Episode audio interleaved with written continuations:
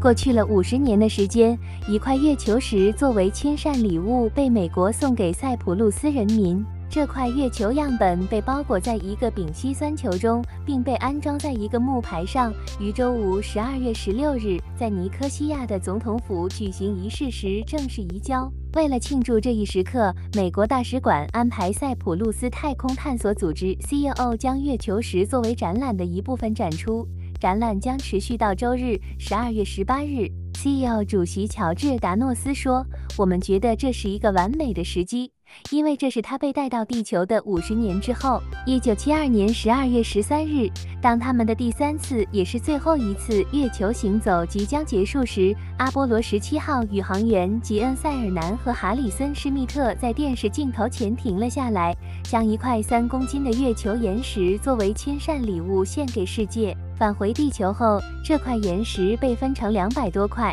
每块重一点一四二克，被赠送给一百三十五个国家、美国五十个州和美国领土。这是美国第二次，也是最后一次赠送阿波罗号回收的月球材料。每一块阿波罗十七号的亲善月球石都被挂在一块牌子上，上面有任务中飞行过的受赠国家或州的旗帜。展示品中包含的一块牌子上写道：“月球样本作为人类团结努力的象征，承载着美国人民对和平世界的希望。”不幸的是，当时塞浦路斯的局势并不平静。大使馆计划在一九七三年向其赠送月球时的该国总统在一场政变中被赶下台。一年后，美国大使被暗杀，大使馆被疏散。我们认为，我们不应该继续试图把他们不感兴趣的东西强加给塞浦路斯人。大使馆的工作人员在一九七四年四月给美国国务院的一份电报中写道：“如果受托的外交官将牌匾交还给国务院或美国国家航空航天局，